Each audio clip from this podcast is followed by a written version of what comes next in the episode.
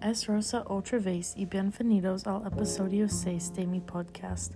Hoy hablaremos sobre relaciones personales y mis consejos para relaciones. En mi vida yo tengo una persona que ha impactado mi vida. Ella fue mi amiga por cinco años y es una persona increíble.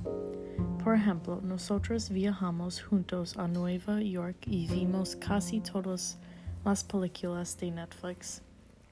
Ella me hizo una mejor persona.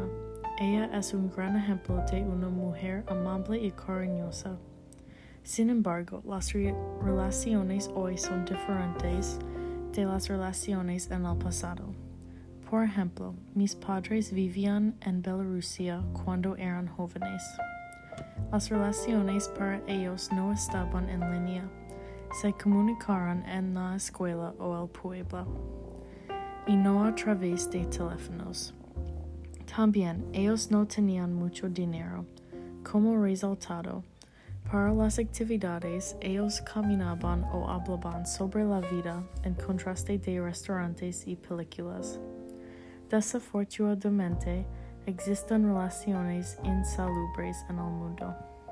¿Son tus relaciones saludables?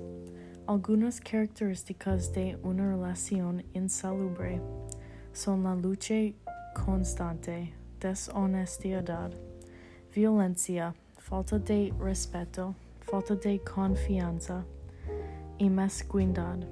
El año pasado tuve una amiga muy mala. Ella hablaba negativamente de mí con otras personas, pero cuando hablé con ella, ella lo negó. Ella fue una mentirosa y mala amiga. Es triste que las personas necesiten hablar mal sobre otras personas para mejorar su autoestima. Sé amable con otras personas. En mi opinión, si tienes una mala relación, busca otro.